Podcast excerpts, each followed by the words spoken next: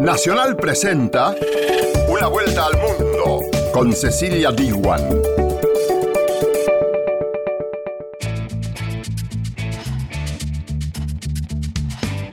¿Qué tal? ¿Cómo te va? Bienvenida y bienvenido a Una vuelta al mundo. En este programa, como ya sabes, analizamos las noticias internacionales más destacadas junto a nuestras radios asociadas como Radio Francia Internacional y Radio Nacional de España. Esta semana en una vuelta al mundo vamos a hablar con Rafael Grossi, un diplomático argentino que fue elegido como presidente del ente nuclear de las Naciones Unidas. Y Alemania conmemoró los 30 años de la caída del muro de Berlín. Radio Francia Internacional relata qué pasó ese día y cómo se dio el proceso de la reunificación de Alemania. Además, Radio Nacional de España analiza el clima de polarización política de los Estados Unidos a un año de las elecciones presidenciales. Y estos fueron los títulos. Te invito a que nos acompañes en el desarrollo de Una Vuelta al Mundo. Una Vuelta al Mundo. Nacional, junto a sus radios asociadas. Ese tipo que va al club de golf, si lo hubieras visto ayer, dando gritos de Yankee Gojón eslogans de Fidel. El muro de Berlín fue construido en 1961 y fue el símbolo de la división del mundo entre Oriente y Occidente y de la lucha entre el comunismo y el capitalismo. El 9 de noviembre de 1989, su caída acabó de facto la división alemana y marcó el final de la Guerra Fría. Una vuelta al mundo. Nacional junto a Radio Francia Internacional.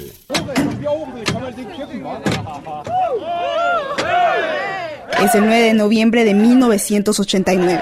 Cincelazo tras cincelazo y con mucha emoción, los berlineses derriban el muro que separa a Berlín Oeste del Berlín Este.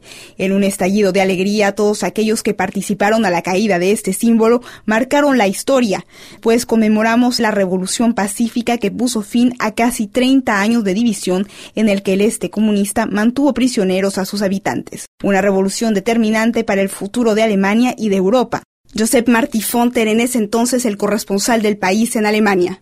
Ese día cubría la conferencia de prensa de Gunther Schabowski, miembro de la cúpula socialista de Alemania Oriental. Era un día como otro y una conferencia de prensa como cualquiera. No prometía nada especial, más que mucha palabrería, cuando de pronto alguien le preguntó por la famosa reglamentación de los viajes y fue en ese momento cuando él se sacó el papelito del bolsillo y dijo, ah, por cierto, es verdad, se acaba de aprobar una reglamentación de viajes que permitirá salir sin restricciones, nos quedamos todos de piedra. Nosotros entendimos todos que aquello significaba la caída del muro de Berlín y así lo transmitimos a nuestras redacciones, al igual que las televisiones y las radios.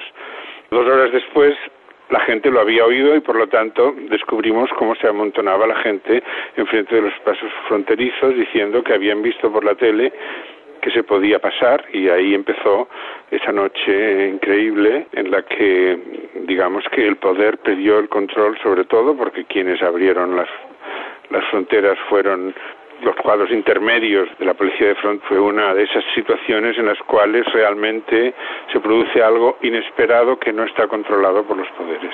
Oficialmente, 389 personas perdieron la vida tratando de escapar, pero fueron muchas más según las asociaciones de víctimas. Los eventos del 9 de noviembre sorprendieron a periodistas y políticos por igual, empezando por el canciller de la Alemania Federal, Helmut Kohl. No estaba previsto porque aquel día, concretamente, eh, Helmut Kohl estaba de visita oficial en Polonia con Jaruzelski, ni más ni menos. Los servicios de inteligencia estaban completamente despistados. Era, fue una cosa completamente inesperada. Esto se explica porque eh, eh, en Occidente se consideraba que el status quo era inamovible y que en todo caso se podía transformar lentamente, pero nunca de, esta manera.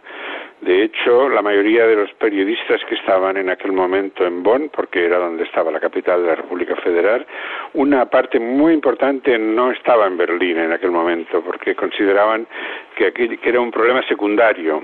Después de la fiesta vino el proceso de reunificación. Para el ex corresponsal del país hubo muchos aciertos, pero también errores estamos padeciendo ahora los errores, pero no fueron errores alemanes, fueron errores del acomodo europeo a la nueva situación.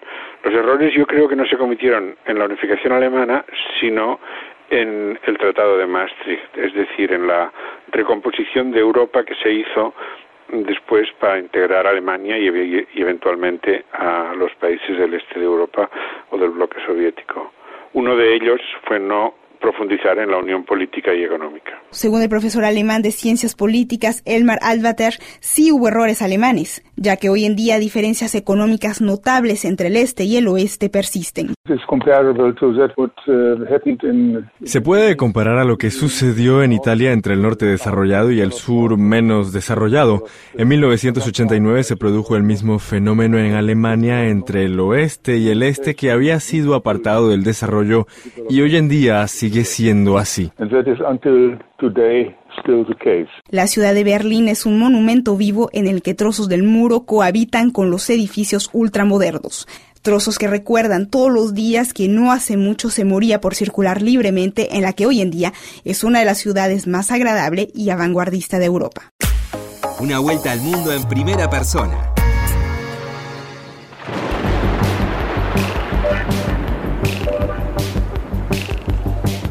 El embajador argentino en Austria, Rafael Grossi, es uno de los mayores expertos mundiales en el tema atómico y él logró un consenso de las potencias para ser elegido como nuevo director general de la Agencia Nuclear de las Naciones Unidas, un rol que va a asumir el próximo 3 de diciembre. embajador Grossi, bienvenido a Radio Nacional, lo felicitamos por su designación. Bueno, muchas gracias, es muy amable y es por supuesto un placer estar conversando con ustedes a través de nuestra Radio Nacional. Nunca un argentino ocupó, la verdad, que un cargo diplomático tan relevante en la escena internacional. ¿Qué significa para el país este reconocimiento? Bueno, ni un argentino ni un latinoamericano. Claro. Eh, o sea que realmente creo que para nosotros, eh, nacionalmente y para todas las regiones, es un altísimo honor. Este organismo internacional es uno de los organismos internacionales más importantes en el sistema es un organismo que tiene que ver con todo el control de la actividad nuclear para que permanezca en fines dentro de fines pacíficos, que tiene que ver con el control de las em, situaciones de crisis internacional que, que, son conocidas eh, por todos, Irán, Corea del Norte, en fin, los, las primeras páginas de los diarios las indican, ¿verdad?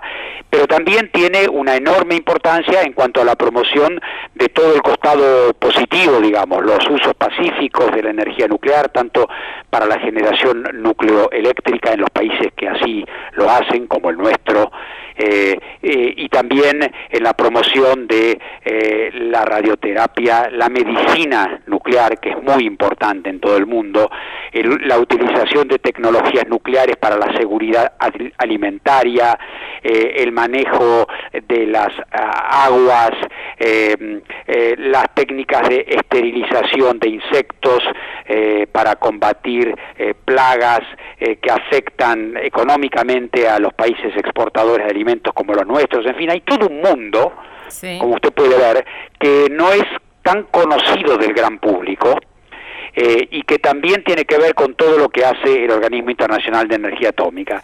Así que creo yo que es una eh, formidable oportunidad para proyectar la, no solamente la imagen, sino la contribución real que puede hacer la Argentina, en este caso a través mío, eh, para la gestión y la solución de grandes situaciones de interés internacional. Usted ya venía trabajando en la Agencia Nuclear de la ONU como vicepresidente, pero ahora va a ser presidente y le va a tocar una tarea difícil porque este es un momento donde, por ejemplo, el acuerdo nuclear con Irán está en dudas después de que Donald Trump decidió eh, salirse. También hay una disputa abierta entre China y Estados Unidos, tensiones con Corea del Norte, también el crecimiento de Rusia en cuanto a la energía nuclear. Eh, ¿Cuál cree que va a ser la prioridad de usted en este sentido? Bueno, yo creo que las prioridades las marca la realidad más que lo que el director general quiera, ¿verdad?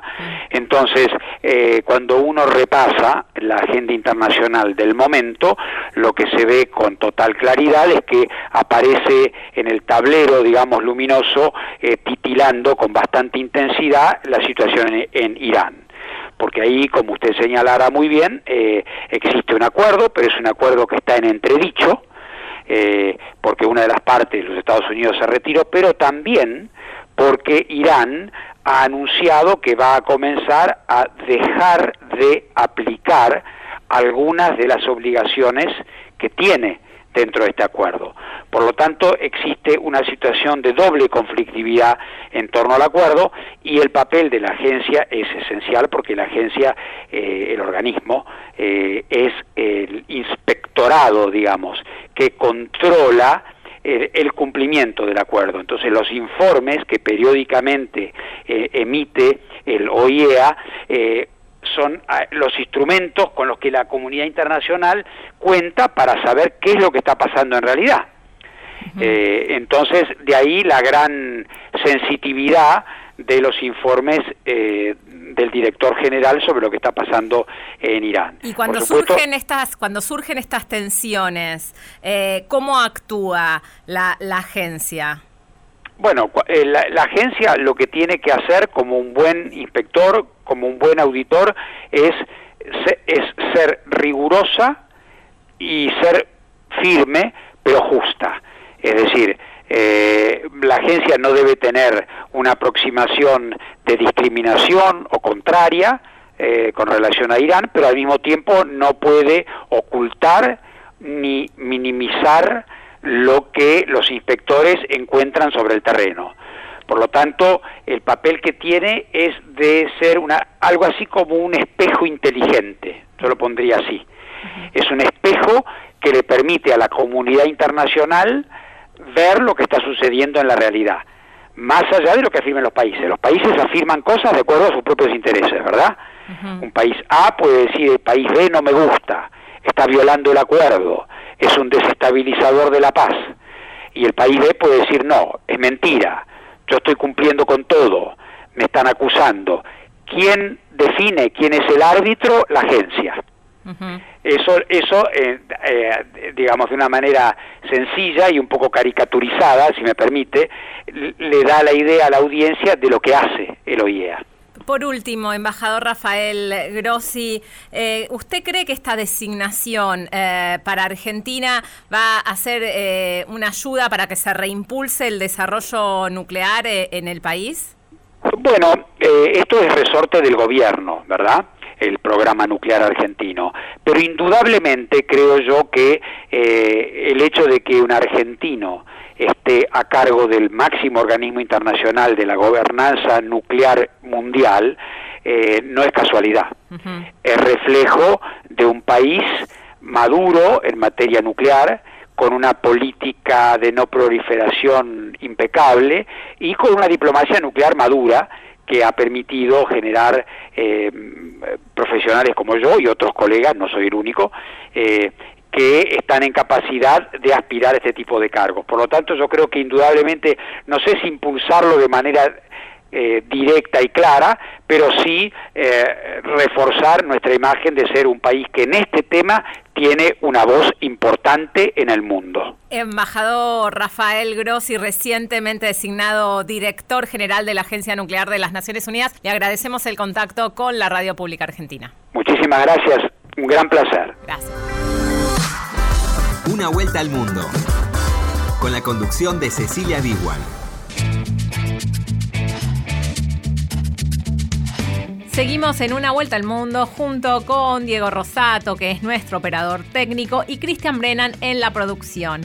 Si quieres comunicarte con nosotros, hacelo a través del WhatsApp que tiene Radio Nacional, que es 011 6580 0870. Seguís en Una vuelta al mundo por Nacional.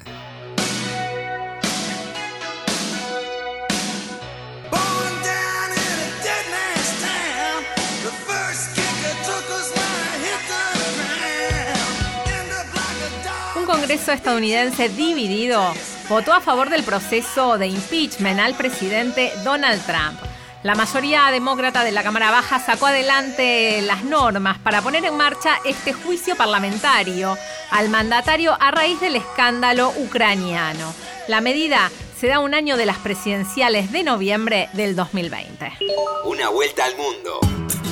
Nacional junto a Radio Nacional de España. A un año de las elecciones en Estados Unidos, ya saben que el clima de polarización y la incertidumbre ante ese proceso de impeachment contra el presidente Donald Trump está centrando toda la actualidad. Controversia también la que ha generado y mucho a lo largo de esta legislatura la política exterior del presidente. Bueno, hoy vamos a hablar de todo ello. Nos vamos a marchar a nuestra corresponsalía en Washington. Allí se encuentra nuestro compañero Fran Sevilla. Fran, ¿cómo estás? ¿Qué tal? Hola, ¿qué tal? Muy bien, acompañado estás por Andrés Ortega. Así es, estamos con Andrés eh, Ortega, uno de los grandes analistas internacionales de nuestro país, antiguo compañero de profesión de periodista, hoy eh, investigador principal del Instituto Elcano y ahora mismo está aquí en, Washington, en el Centro de Estudios Estratégicos Internacionales de Washington. Andrés, estábamos comentando que, Estados Unidos está cada vez más eh, polarizado y muchas veces nos preguntamos si esta polarización beneficia al presidente Trump o por contrario a los demócratas, si realmente beneficia a alguien. Bueno, yo creo que beneficia a Trump en primer lugar porque yo creo que la política de Trump no es America First, sino Trump First, ¿no? Hmm. Y que eso lleva, curiosamente, lleva a, menos América, América less, ¿no? En el sentido de que Estados Unidos está perdiendo aliados, está perdiendo fuerza, aunque sigue siendo el país más poderoso del mundo, pero se está quedando eh, muy al margen de, muchas cosas y está destruyendo un orden que fue el que Estados Unidos eh, eh, contribuyó decisivamente a crear en los últimos 70 años, ¿no? Una cosa incomprensible.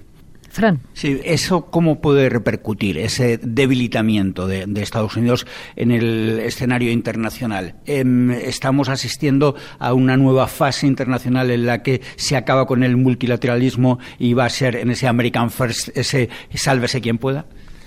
Bueno, el, multilateralismo ya se acabó hace tiempo, incluso yo creo que en cierta medida con, Obama empezó, aunque hay cosas importantes que, Obama hizo, por ejemplo, firmar el Acuerdo de París contra el cambio climático, y todo eso, digamos que se lo ha cargado eh, Trump, y, Trump se queda con los Estados Unidos al margen de eso, sin aliados, y yo creo, que es lo que les digo mucho aquí, que eh, Estados Unidos incluso Estados Unidos es demasiado pequeño para las, los, retos que, que, le vienen encima, ¿no?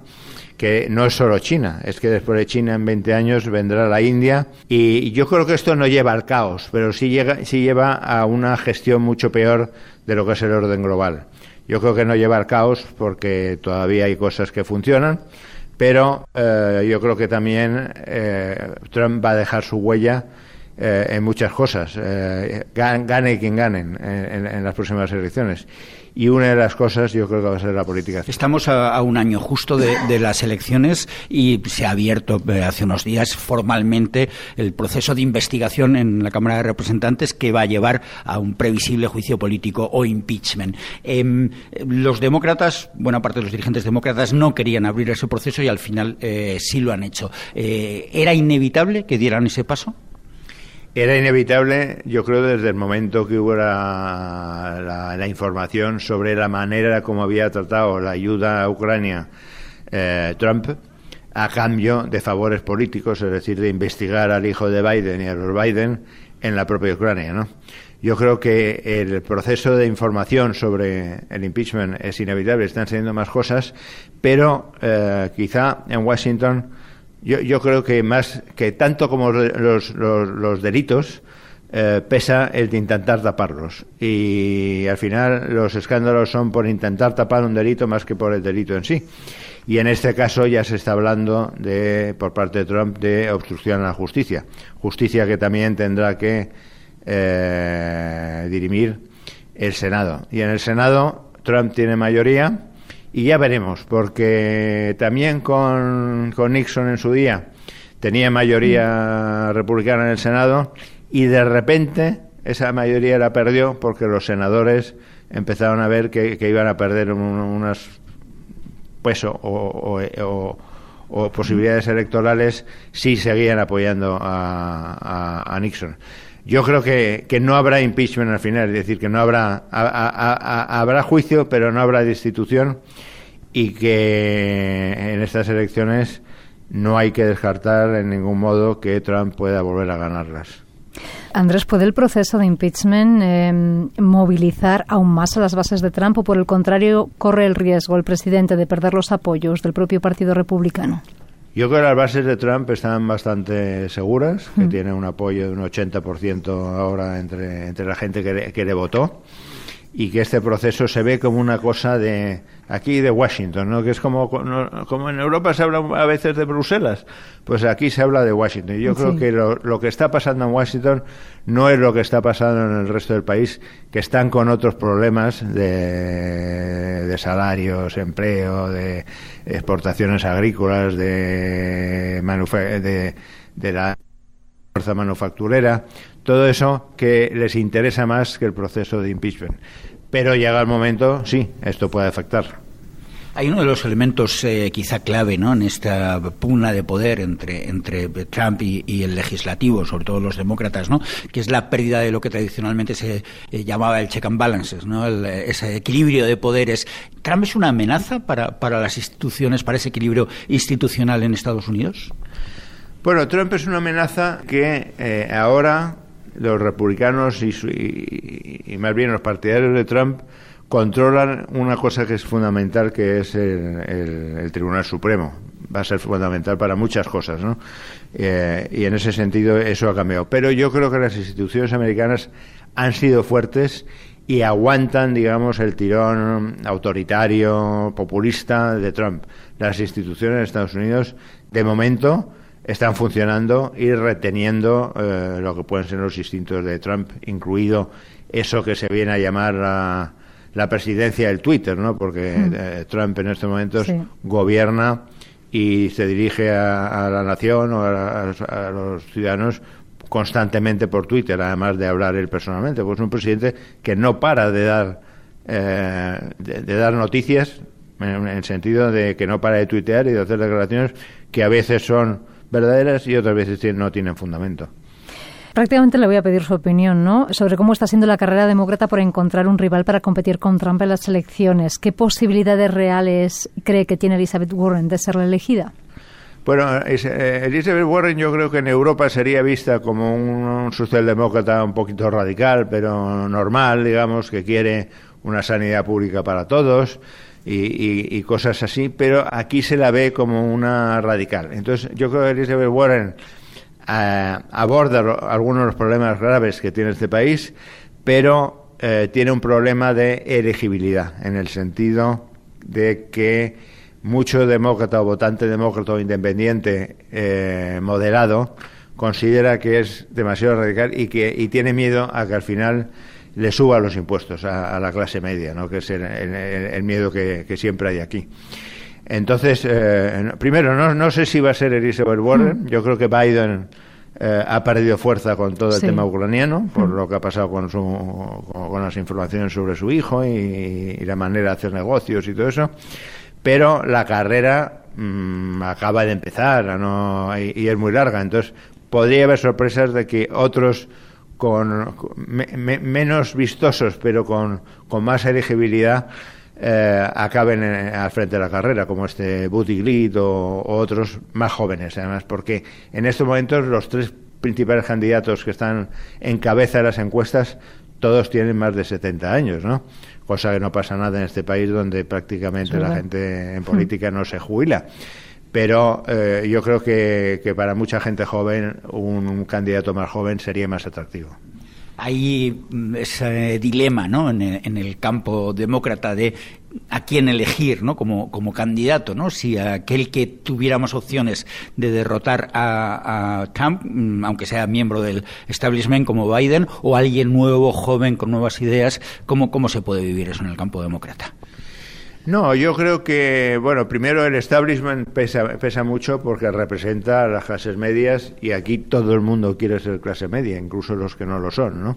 Yo recuerdo hace unos años había una encuesta donde 20% de la clase media se creía que era, o estimaba que era miembro de la clase superior, ¿no? Este es un país que siempre ha sido muy optimista, pero la clase media está protegida en algunas cosas, por ejemplo, en, la cuestión de los seguros sanitarios, y luego eh, se ve que eh, la posibilidad de una sanidad pública pues costaría mucho dinero y una transición eh, lenta y, pesada donde los farmacéuticas y las eh, empresas de seguros en este país tienen mucha fuerza. ¿no? Aquí las elecciones también cuentan eh, según la, financiación de cada candidato. Es muy importante seguir la financiación. Y en este, este momento, Warren tiene buena financiación, Sanders un, poco menos, Buttigieg tiene una financiación bastante buena y el que está cayendo en términos de, del dinero que recauda